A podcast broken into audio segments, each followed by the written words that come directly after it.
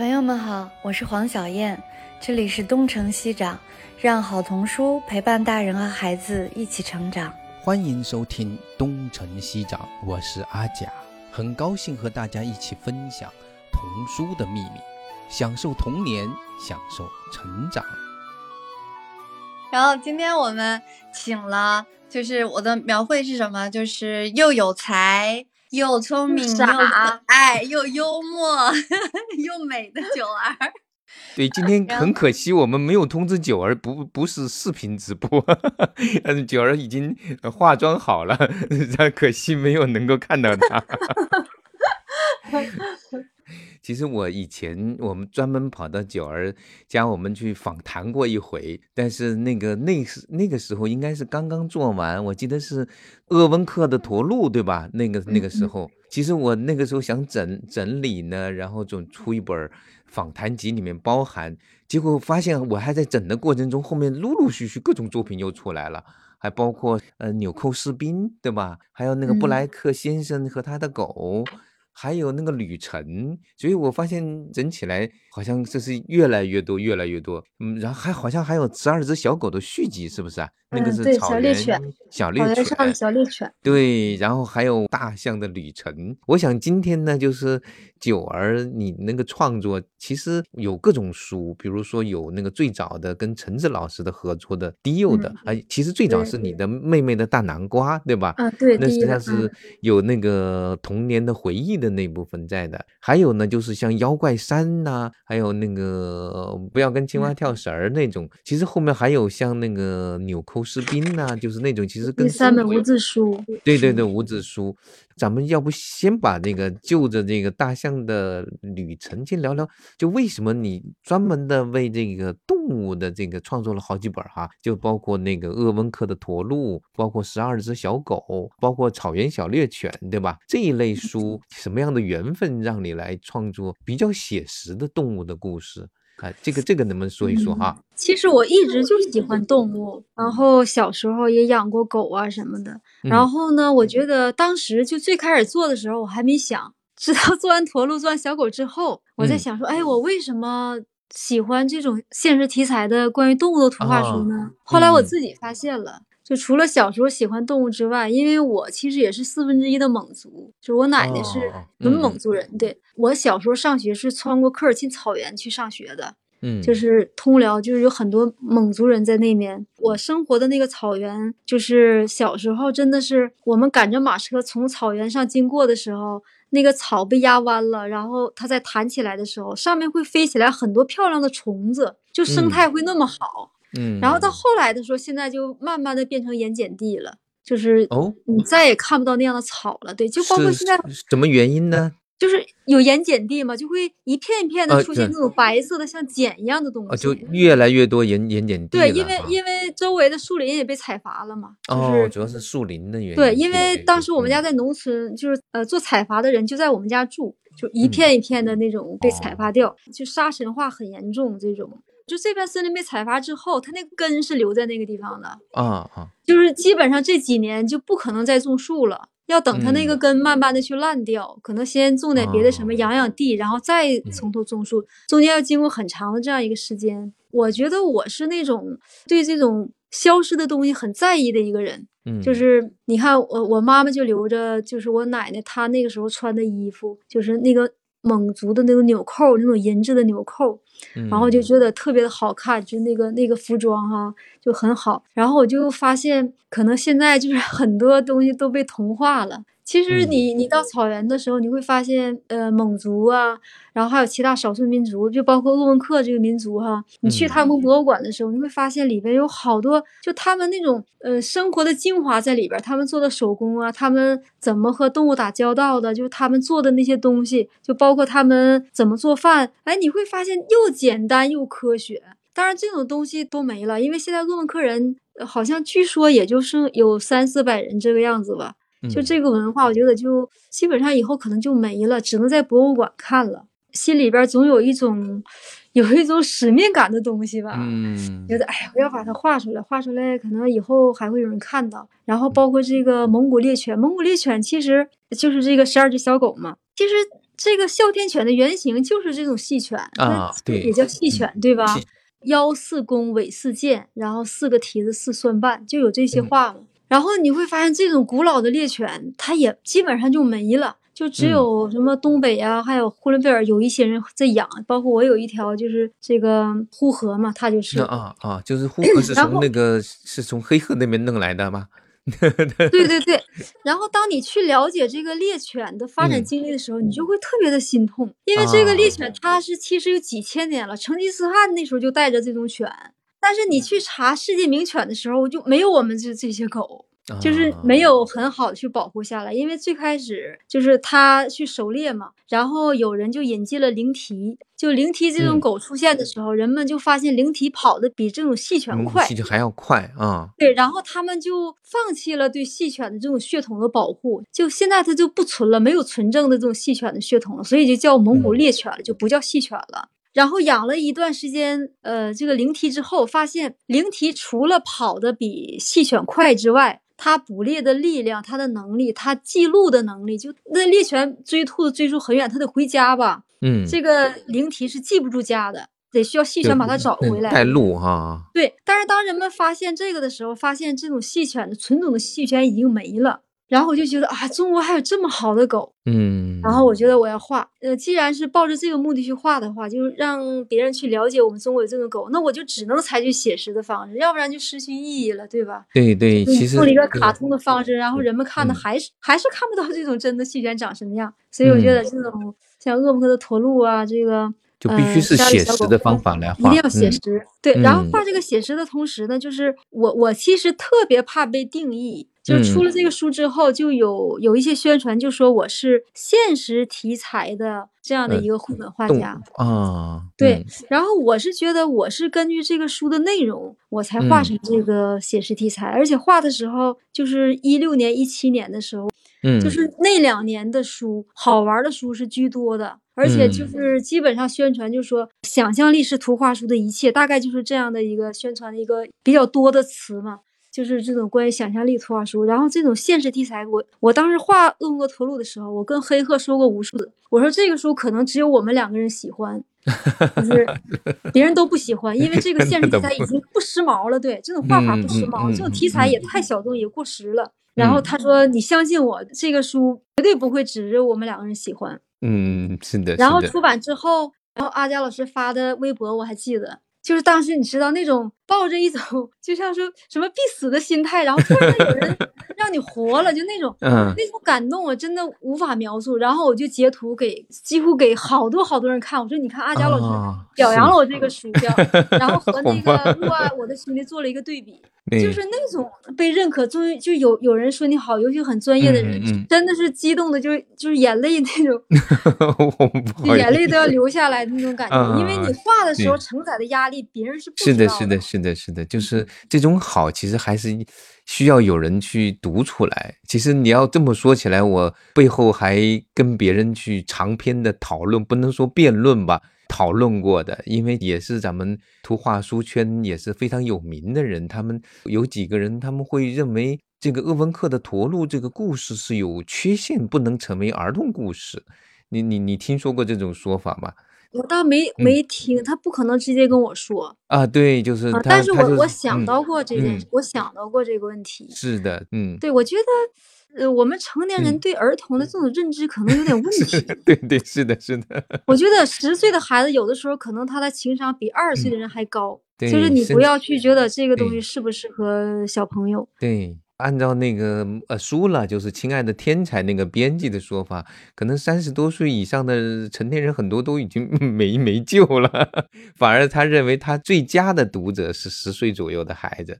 而且我觉得小朋友在某些方面，他只是说生活的阅历可能比你少，但是他对一件事情的分析和总结呀，对，他不见得就比你低呀或怎么样的。嗯，他主要觉得黑鹤故事里面是那个那个应该叫小罕吧，就是那个就是驼鹿，哎，叫叫小憨啊，小憨。但是小憨他其实他的妈妈被被猎人打死了，对吧？然后呢，实际上后来呢，猎人回头发现这个被打死的这个驼鹿的他有个孩子，结果他把他给带走了，去养大了。就在这个故事呢，就这个逻辑关系，实际上在有些成年人觉得这太残酷了。他应该是不太了解这个鄂温克人，对，所以说我为什么我为什么喜欢这个故事呢？我觉得其实鄂温克人就是一个少数民族，在大山里生活的人，对待自然非常科学。因为鄂温克人他们在，哎呀，我忘了是春天还是秋天了，就是那个季节，驼鹿是不繁殖小驼鹿的，嗯，但是就有极其个别的驼鹿，就居然就生了一个小驼鹿，所以他只在那个时候狩猎驼鹿，就那个时候驼鹿都不繁殖，所以说这个事儿呢，他对于这个老猎人来说，他就是个意外，这个时候怎么可能出现小驼鹿呢？你看，比如这个猎犬哈，它基本上会在呼伦贝尔最冷的天气的时候生小狗。就是那个季节，如果小狗度过了最寒冷的冬天，基本上就能活了。嗯，就是一个优胜劣汰的这种这种方法。所以呢，这个老猎人他没有办法，他不可能把这小驼鹿扔在那儿，让它去自生自灭。是的，是。然后他把它带回去，带回去之后就会掺杂了人对他的一个情感，因为他本来就是狩猎民族嘛。他们狩猎其实就是从自然当中拿取自己最需要的那一小部分，嗯，他不是为了去卖钱呢或怎么样的，他就不是滥杀的。所以我觉得这个观念其实也可以传递给孩子。为什么这个书让我想起了那个鹿啊，我的兄弟，就是印第安人在杀鹿的时候，其实他是从鹿这边去获取他的生活所必须的那一部分，所以他还要一边去念着。啊，你是我的兄弟，然后一边把他杀死。我觉得这跟那个其实有有有相似之处。然后实际上这个故事最后是这个老猎人，他有一种救赎，他为了这个驼鹿，他其实某种程度上牺牲了他自己，就他他留在那个地方过冬，实际上他自己也就不得不就是好像他的生命也恰好走到了这个尾声了。所以这个这里面有一个关系，我觉得这个故事其实蛮感人的，而且蛮震撼的。小孩儿。读下来，我觉得完全没有问题。就是画的时候，这个老猎人，嗯，这个形象他到底应该是什么形象？我最开始画的时候，就是这个老猎人也很活泼。后来黑鹤就说，这个老猎人他不是广场舞大爷啊，他也不是我们城市中街边的这个路边的这个大爷。他在森林里生活，他就是形成了那种不苟言笑，就是很沉默的这样的一个人。他其实他把驼鹿放回森林呢，我觉得在我看来，他也不是救赎，就是他们有一种观念，他们觉得就得让动物成为动物。嗯，就是嗯，包括你看，我现我跟黑鹤后面还有一本书，这本书呢，其实我觉得更好，就是也是大概是这个内容，就是这个老猎人最后他在森林里发现这个床垫，但之前有很多细节我就不说了。嗯嗯嗯，他最后把这个床垫放一把火烧了。因为之前这个熊一直睡这个床垫儿，然后这个老这个老猎人就带着他们家小朋友说：“我带你去看好东西。”然后就发现熊在上面睡觉，他把熊他故意做了一个声音，把熊吓跑了。然后之后他就过去拾柴，把这个床垫点燃了。然后这时候小孩就想：“你为什么破坏了这个熊的床？他们睡在这不是很好吗？”嗯。但是爷爷就说：“熊应该睡在树洞里。”我觉得他跟这个鄂温克老猎人的想法是一样的。你可以回归森林，但至于你最后被杀了，那是另一回事。但是首先，你你要成为动物。对，这是这也是把那些有些驯养的动物去野化，也是要做的一个过程，就是要把它真正在野生环境之中恢复它的那种呃野生动物的那样的一些习气哈。这是的。其实就是九儿一直喜欢动物，因为我们俩私下原来也经常在一起玩，我知道他特别特别的爱动物。他那个呼河呀，他养的哎猫还在吧？嗯，在，两只猫都在。对对。然后现在又养了三只兔子。天哪，你你你就是个动物园了那边。我知道他一直对动物相关的题材非常有兴趣，但是他最近一段时间来，好像对无字书的兴趣很大。啊，对对对对对对，嗯。所以我们也可以聊聊，就像纽扣士兵啊，这个无字书的这个创造，布莱克先生和狗和纽扣士兵。就是我，我特别怕被定义。然后我我自因为之前就是没分析过自己，最近这两年我开始分析了一下我自己。我觉得我可能是一个不太自信的这样一个人，就是在画画这一块儿，其实我不太会画画，就是很诚恳的说，因为之前设计雕塑。现在画的东西，画画的时候还是逃不开雕塑的影子。就是我在考虑专业是雕塑是吧？嗯，对，所以我画大象的时候，我我基本都在考虑它能不能站住啊，它的重心在哪儿？就是，嗯嗯，因为雕塑一定要得站住嘛，对吧？嗯嗯，所以还是有雕塑的影子在。就是画画这块，我觉得其实一直以来都不是我最擅长的，然后一直在学，边学边画，边学边画。但是可能对于讲故事这块呢，我觉得好像能比画画稍微好一些。然后当时这个驼鹿出来之后，就说我是现实题材的这个画家，就觉得啊，好像我只能 画写实的。然后我当时就想，不行不行，我还是得尝试尝试，我超越一下自己。对，对我是不是可以画别的哈？然后就是。嗯，其实那三本无字书做的也很快，真的是挺快。嗯，其实我做书一直以来都是这样，就像人来疯一样，就这种感觉。就是有创意就一定要把它给它做出来，对，就是就是要一气儿把它做完。然后如果中间呃有人说了一句话或怎么样，我基本上就就会把它放下了。然后待会儿我再回头说，有一本书就因为您说了一句话，已经放了五年了。啊，是吗？天哪，我毁了你的一本书。没有没有，然后现在我又开始了。然后当时就觉得，哎，不行，我要画一些其他类型的。当然，这三本无字书其实也不是生编硬套的做出来的，就是我平时会喜欢一些小诗，就是画画的人可能就比较感性吧。你像旅程那本书，就是因为我家台阶上，它那种台阶上，就是虽然我不在北京，但是就很近嘛，北京边上哈，它肯定是很热，对吧？那个那个夏天的时候，那个台阶能达到四十多度。那个台阶的缝隙里居然就能长出来那种很高的那种植物，就对于蚂蚁来说像一棵大树一样那种感觉。然后我当时就想，我就我就把它拍下来，然后我有个习惯，我会放在备忘录里边，然后标题说创作灵感，说台阶上的这个植物，然后它们为什么能生长出来，就做一个这样的记录。然后包括纽扣也是因为剪了一个纽扣，然后就写了一首小诗，当时还发了朋友圈。嗯，在最后创作的时候觉得，哎，我这些小诗其实都可以做成图画书。然后也没想到做无字书，就在那画画完之后，发现就不用配文字了，就是 因为画画的人，画画的人真是有一个就是这种习惯，就可能想的比较多。因为当时画十二只小狗的时候，画完就有人跟我说，要不然我们做成无字书吧。我说不行不行，这是黑客老师的故事。就是画画的人边画边讲的时候，真的就会很容易变成无字书，就非常的容易，都不用特意的去去考虑。嗯。所以说这三本书，我觉得跟我自己的经历呀什么的都有关系。包括你看布莱克，其实我本身就是一个小燕比较了解我，他很多人看我好像是一个有的时候还会讲段子，对吧？很快乐的一个人，但实际上我是一个经常抑郁的人，就是特别抑郁的时候，就特别希望发生一件什么事儿，或者谁拉我一把能走出来。就像布莱克就是这种。然后我养了护鹤之后，就有很大的改变，就是抑郁的时间就很少了。然后所以说都是来自于生活的，就把它就自己琢磨琢磨，然后就把它变成了这样的一个无字书，就是这是属于我个人的一个创作。然后跟黑鹤那个就是，其实跟别的作家合作的时候，还是会有一些紧张，就是你不会放得太开，因为你一定会考虑我这个图作家会不会很反感，作家会不会喜欢我这个图。但是我自己的书，我就完全不用去考虑这些，我自己喜欢就好了。是的，就是就像那个布莱克先生的和他的狗，还有和那个就纽扣士兵，几乎就是前后脚就出来的两本书，几乎是同时创作的吗？其实他们三个就是一起创作的。哦，怪不得。时候就是就严老师他不让说嘛，因为我们一直有一个观念，就是说一本书大概要磨一年才能出来。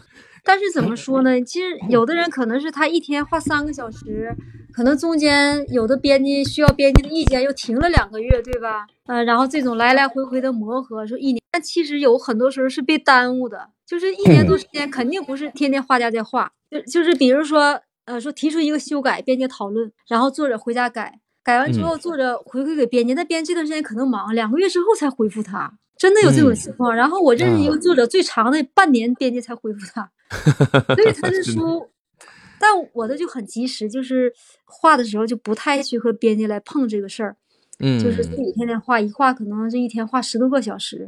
然后这三本无字书呢，就是呃，第一本书先做完的是《旅程》，《旅程》当时王立军老师让我参加无字书比赛，但是呢，当时没注意到这种比赛的规矩。比赛的规矩就是翻页不能是特殊的，必须这样左右翻，不能上下翻。上下翻的啊。对对对，然后这个页码也不能抄。嗯。然后当时做这本书的时候，我我记得很清楚，花了有不到五天的时间，就整个旅程这本书做完了。然后布莱克其实就花了一周的时间，就是边讲边做。然后这个纽扣呢，大概花了不到二十天的时间，就是整个这三本书画下来之后。我当时跟严老师就数着日子，我们一共用了大概一个月的时间，然后后期就请教了像蔡考老师啊、朱成良老师、朱云村老师，然后又修改，他们提了很宝贵的意见，尤其是朱云村老师，然后又大概经历了两个月时间，最后出版的时候，我本来想一起出版，然后朱老师说：“你你不要一起出，你千万不要一起出。”那我就先我就先出了这个旅程和布莱克。然后把纽扣士兵放到了第二年。对，其实他有你知道有什么困难呢？就是因为我在几次评的时候，因为你同一位创作者往往不可能占两席嘛，所以我们常常要在布莱克的和他的狗和纽扣士兵之间做一个抉择。就有的人喜欢这一本，有的人喜欢那一本。从结构上来说，纽扣士兵就更加相对更复杂一点点，对吧？就它有一种呃，从虚构的，就是说想象的那个世界，然后到那个真实的那个孩子和他的爷，应该是外公还是爷，我忘了啊，是外公还是爷？外公，外公，外公，对对，他们之间的那种祖孙的这样的一种亲情，这个呢，它有一点点这样的一个时空的这样的一种跨越。但布莱克和他的狗呢？这个创意好像更更妙一些，就是尤其是那个图像里面，有的时候是实，有的时候是虚，是实的时候也有形状，然后虚的时候也有形状。哎，我觉得这个这个创意特别妙。这个创意其实应该感谢那个就日本那个悬疑小说家叫东野圭吾吧？哦，东野圭吾的啊，就是他有一个小说讲的是一个就是一个杀人犯，他杀一个人，然后当时呢有两个目击证人。其中有个目击证人认为这个人这个凶手穿的是黑色的衣服啊，然后另一个目击证人就完全相反，认为是穿的白色的衣服。然后最后这个侦探发现，就是最后他们想了很久，说这是为什么？他们俩都没有撒谎。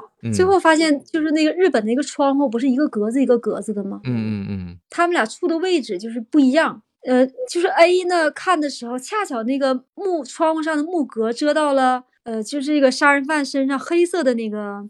就是这个杀人犯穿着黑白条纹的衣服，就恰巧他看的时候遮到了这个那个格子，遮到了黑色的条纹，所以他看的是白色的衣服。然后另一个恰巧这个木格遮到了白色的条纹，所以他看是黑色的衣服。然后我就赶紧把这个灵感记下来，我说：“哎，这个绘本里可以用一下，就玩一下这种游戏遮挡游戏。”哦，对对对对对，这这是布莱克和他的那个狗，我觉得这里面最好玩的一个一个创意就是这个。然后小孩看完之后可以把它画出来嘛？就是可以拿着彩笔去画他的衣服啊，把狗的形状都画完。嗯，而且还有某种寓意在里面。也许在小说里面，它就是一个创意。我觉得在视觉里面，它似乎有一种寓意，就是你到底是以哪个为主，就会呈现出不同的形状。就是这样的一种很有趣的一种概念。每个人可能看的是同一个世界，但是实际上你的视点和你的背景选择是什么，你看到的是不一样的东西。对对对，然后还有一个就是我想表达，在成人的世界里，他有一种患得患失的感觉，一会儿就迷失自己就没了。对，就是有一个图只剩下一根绿色的绳子，他们俩都没有了。只有在灰色的背景下，他们都出现了啊，同时出现一种，我觉得一种平衡嘛，就做到一种平衡的时候，就是承认世界的那种患得患失、那种迷失，然后最后他们有了属于自己色彩的时候，就无论在什么背景下，你都能都能被看见。嗯，就这本书是不是多多少少也有反映你的某种心情或者是情绪呢？就不仅仅是这个故事。就咱们可以说说深一点吧，就是是不是有某种情绪和心理的某种映射在这本书里呢？嗯，是，就是怎么说呢？我就是布莱克吧，我觉得，嗯嗯，经常伤感啦，然后抑郁啦，就是会想的比较灰一些吧。所以你看那个他们生活那个城市就是灰白的这种。九儿是一个比较诗人气质的人，所以你自己创作图画书。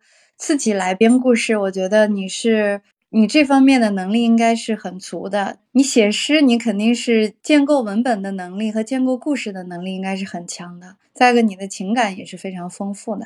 嗯，但是我确实因为我的性格这样吧，我总觉得我可能呃需要就是特别有经验的大编辑所说的来帮我做一些把控什么的，因为因为我发现我我做的东西就跟我的性格是一样的，就是我没有办法做到那么足。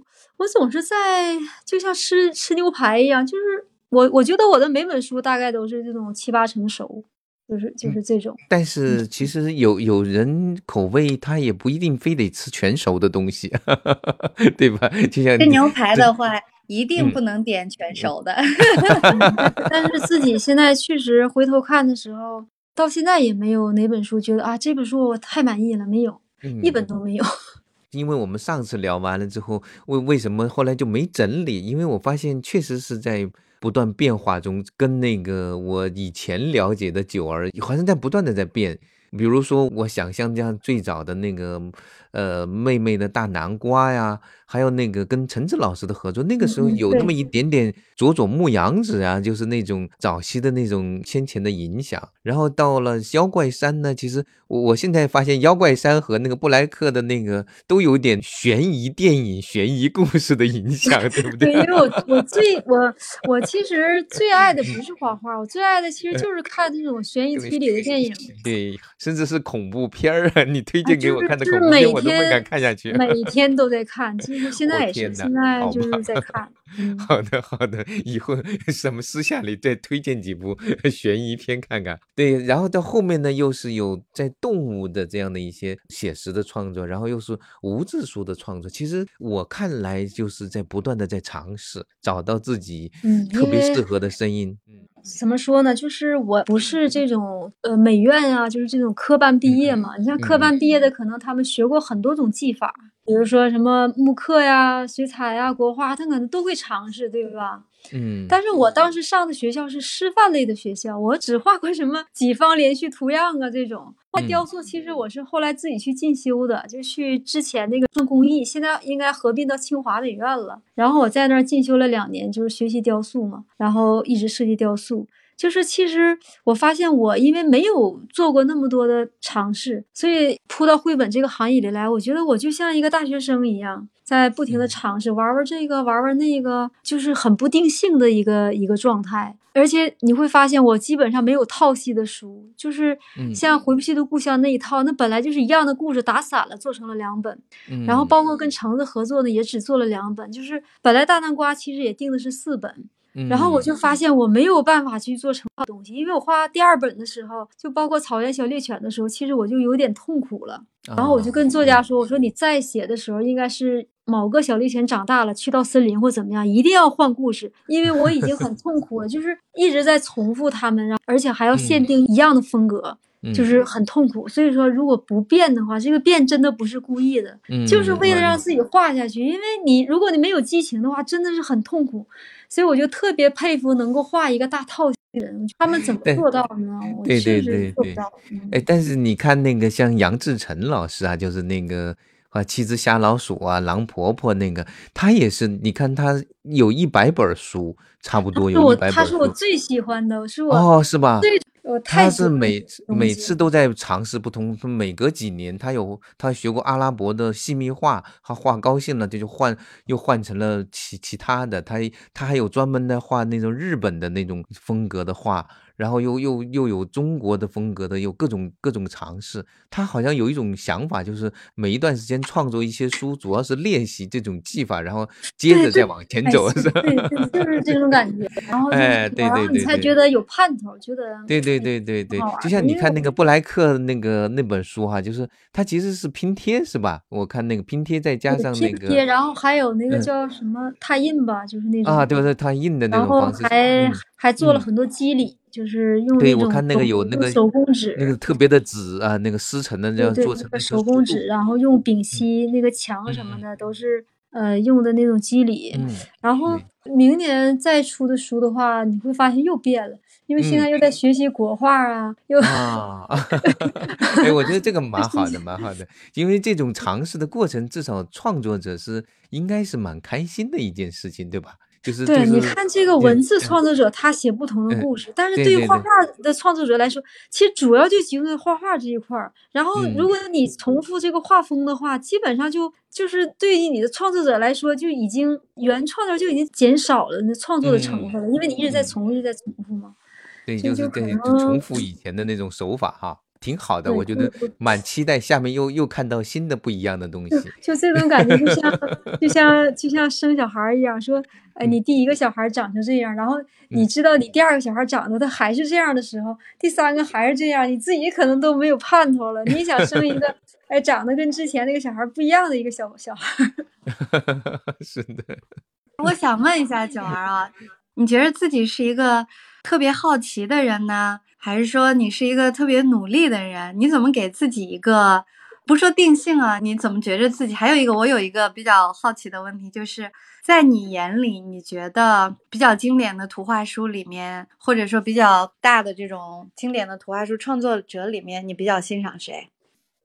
嗯，其实我家里我不是有个书架吗？然后我就会把我特别喜欢的书放在最中间的那个位置。然后我其实比较喜欢，当然就是喜欢一个人，也不是喜欢他全部的作品。比如说这个陈志勇，其实他后来又出了很多书，但对于我来说，我最喜欢的还是他的那个《彼岸》。像阿佳老师说杨志成啊，然后像国内的朱老师啊、玉荣老师的书，还有那个黄丽老师的书，我肯定是放在非常重要的位置。然后，如果看创意类的，但是国外的画家我记不住名字。比如说那个有一个画家，他有一本书叫《蚂蚱》，知道吗？叫哦，日本的那个是吧？田岛真山是吧？对对对对，哎，我我简直现在我就是迷他迷的都都不行。是的，是的，是特别好啊，就特别喜欢他的书。然后还有叫。荒荒井良是叫荒井良二吗？对对吧？是的，是的。对，所以说其实你看我画的这个书吧，感觉好像中规中矩的，但其实我内心里很喜欢他们这样的作者。是的，就是那种那种童心哈，就 是哎，感觉真的是就是太棒了，就就特别喜欢他们。然后小燕刚才问我，我是努力的人还好奇的人？其实不谦虚的来说，我我觉得我真的挺努力的，因为因为我觉得我是从现在好，现在我还蛮享受。其实我从我是从一二年开始创作绘本，然后一三年其实我没没有作品，因为一三年整个就在动手术嘛，就是从头部到腹部都是在切切肿瘤，就切除肿瘤这样的一个手术。像回不去的故乡，就那时候记的日记嘛。嗯。然后直到二零一六年的时候，就是因为我头里边有个瘤，就压迫面神经嘛，这个这三叉神经的疼痛才开始消失，就是基本上都是顶着那种剧痛。就是你不知道他什么时候会给你来几下，就特别特别疼，像切割一样，就那种那种疼痛没有办法形容。据说有不少人就跳楼自杀的，就是因为这个疼。嗯，所以说在那个时候可能创作是一种寄托吧。然后现在其实也是有的时候不快乐呀或什么呀，但是做书的时候真的把这些就全忘了，就是又努力又好奇，然后才能做下去。所以你觉得创作图画书的这个过程，对于因为我知道你身体方面的那些疼痛和困扰，它也是一种治愈和舒缓。大家都说图画书对于成年人有一种治愈的功能，其实真的是。而且我觉得到了我这个年龄，我发现成年人的世界其实真的是。挺无趣的，然后，呃，其实其实我我觉得我呀，我我并不是一个很浅的人，呃，我我有很多思考，就是很多思考，但是呢，我就是让自己浮在这个之上，我不让自己沉下去，我不去想那些事情。然后做图画书，保持一种很开心、很好的一个状态。就是一旦我沉下去的时候，我觉得可能有很多就没有人能把我捞起来，就是沉浸在里面出不来。就是从小就就是有这种性格，所以说可能我也是因为这个原因。然后从一二年开始做图画书的时候，就做了大概两三年的时间。然后我们家小孩跟我说：“说妈妈，你你的面容改变了。”就是我之前设计雕塑的时候，其实也很痛苦，然后就是快乐的时候很少，然后就因为做图画书，真的是很开心。我觉得整个人的状态真的是变，就面目变得比以前柔和多了。嗯，真的是很难得。是的，你喜欢的那个田岛真三呐，就是那个蚂蚱的那个那个家伙哈，他其实呢有曾经有一度。在他刚刚有两个女儿的时候，日子过得特别好，因为他那个带着老婆孩子到那个乡下去种田，一边创作，然后他创作的一个系列的关于小孩怎么养羊的书特别受欢迎，让他们家突然间变得相当富有。他发现他的夫人已经可以买到真皮沙发来坐，然后他呢，哎，那个吃饭的时候居然哎随手拿出来是威士忌和香槟。突然有一天，他对这个。觉得我好像要废掉了，因为没法再创作了，所以他就居然通知那个出版社说，那个卖的特别好的那个山羊那套书不许他们再出版了，我不拿那个稿费了。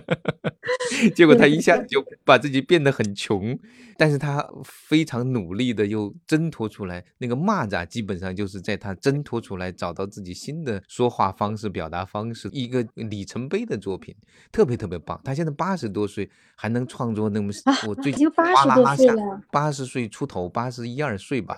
他有个哥哥叫做田岛真彦，好像是他们兄弟，好像是双胞胎还是什么的。两个人都是创作图画书的，挺好玩的。我我读他那一段时候特感动，就是当一个人日子过得特别好的时候，他自己觉得不太好，他自己把他给打破了。所以其实，那可能可能我也应该学学习学习哈，就 让自己变得很那那不 对，但是我觉得你已经在不断的在尝试，这点真是蛮蛮了不起的。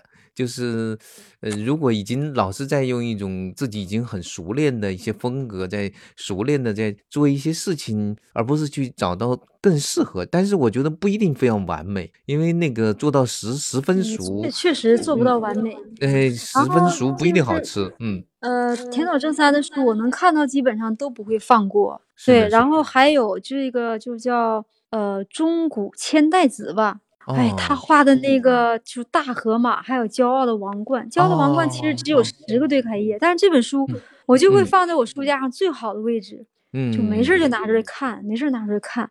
然后现在画画呢，之前用的纸都很好，嗯，然后现在画画就买一些破纸，就是 很便宜的纸，就是假装自己在打草稿。然后前几天我不是发了一个朋友圈嘛，就是我说一张草图。然后那个台湾的那个廖建红老师吧，嗯，然后他就说很好啊，怎么样？我说那我就不用重画了，就这样呗。他的意思就他说可以哈，就这样。然后我说那我去问问编辑。后来编辑说啊这样很好啊。然后我就觉得哎真的，当你画画的时候，就假装自己在打草稿，嗯嗯嗯，能找到这种感觉。嗯，然后这个纸呢很便宜，你也不担心画坏。因为之前纸太好了，真的几十块钱一张，就七八十块钱一张吧。就画的时候有心理压力是吧？嗯。哎，对，就特别怕画坏。嗯。每次都是，现在就不太怕 画坏。挺好的。我只是很好奇，因为我觉得他是一个特别努力的人，我就不知道他自己愿不愿意承认他是一个特别努力的人。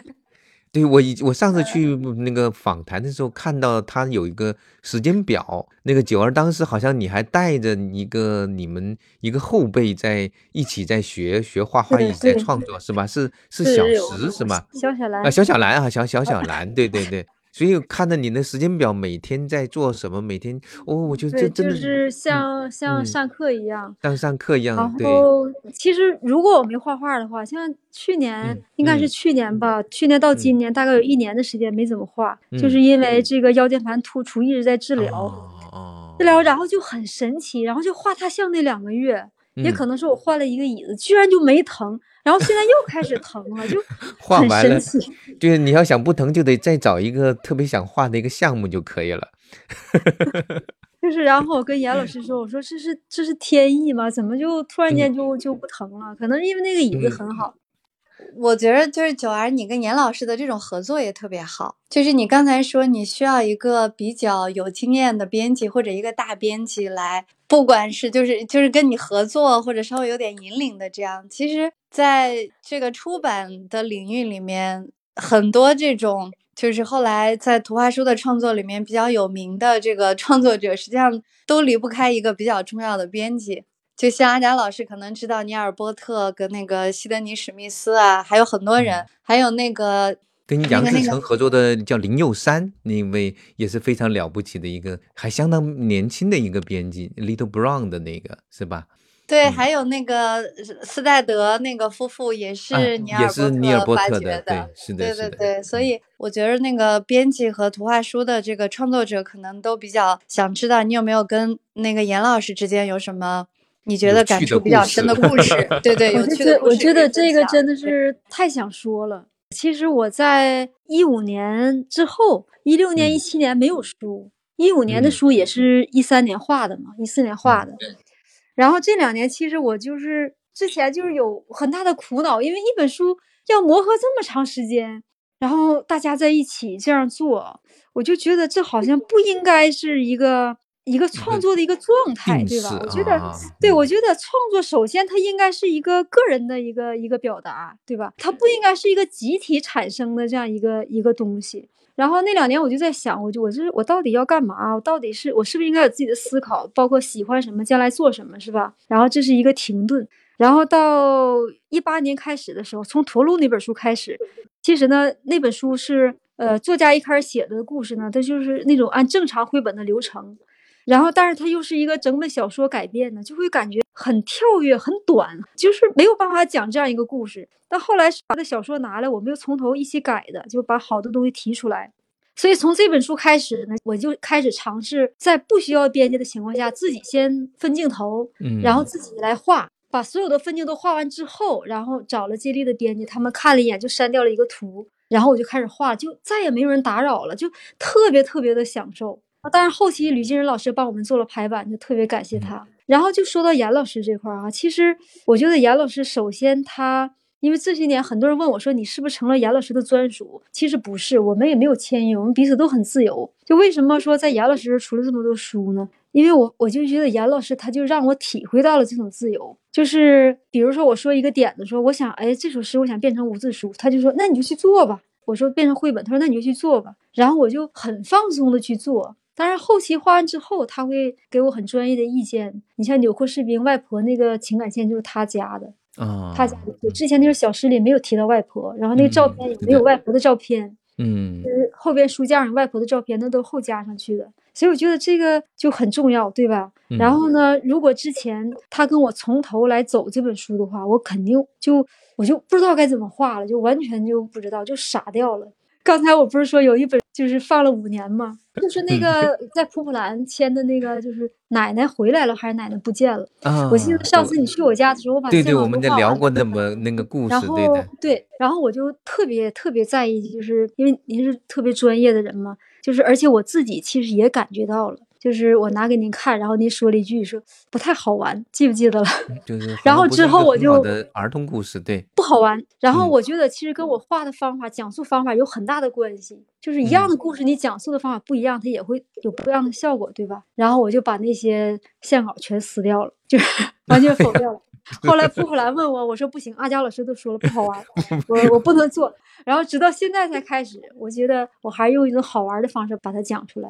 所以我觉得说的真的是太对了。然后再回到小燕那个问题，就说编辑和作者，作者有什么经验哈？我倒是觉得是这样说：如果你作为一个创作者，如果你对自己就是很没把握，就是很希望编辑跟自己走下来，那你就跟自己走下来。但是如果你特别喜欢讲故事，你觉得很享受自己讲故事这个过程，那你就可以先先把编辑放在一边，先自己。投入创作，然后再说，把一个作品拿给编辑去看，然后再让他给你提一些建议。我觉得这个真的是很重要。就是严老师在这一点来说，他就是给我这种自由，我就特别享受。如果没有这种自由的话，我就觉得我是编辑的脚，那我就没有创作的乐趣了，我就体会不到这种感觉。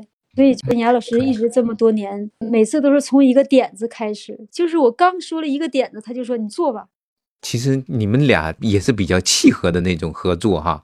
我是想说，就是说严老师能给你的这种充分的给作者的这种充分的自由是非常了不起的。这个就是编辑一般来说，尤其是严老师还不光是个编辑，他还是个出版人嘛。就是我天天说我在算账，就是确实是你不得不算账。但是他如果能够充分的给作者创作的空间和自由，然后让你不断的去鼓励你尝试，这个是真的是很了不起的。对，如果他不鼓励我的话，我肯定没有那三本无字书。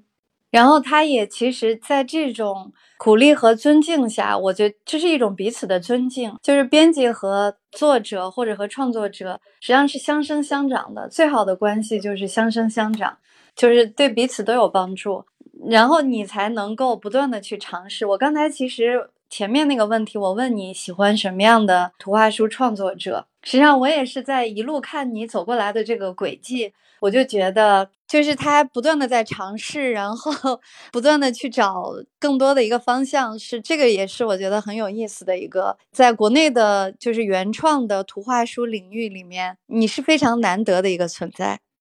嗯，好的，小燕老师，你看看咱们是不是该收尾了？其实我们还有一些作品没有聊到呢，对吧？如果有机会，我们可以再接着聊聊。好，我今天说的太多了。哎，没没没有，那那 可惜我们学到了特别多，是的，是的，挺好。那要不然今天我们就到这儿，要不就先到这里吧。亲爱的九儿老师，谢谢九儿，谢谢阿佳老师，谢谢小燕，谢谢各位朋友，嗯嗯，拜拜，拜拜，好嘞。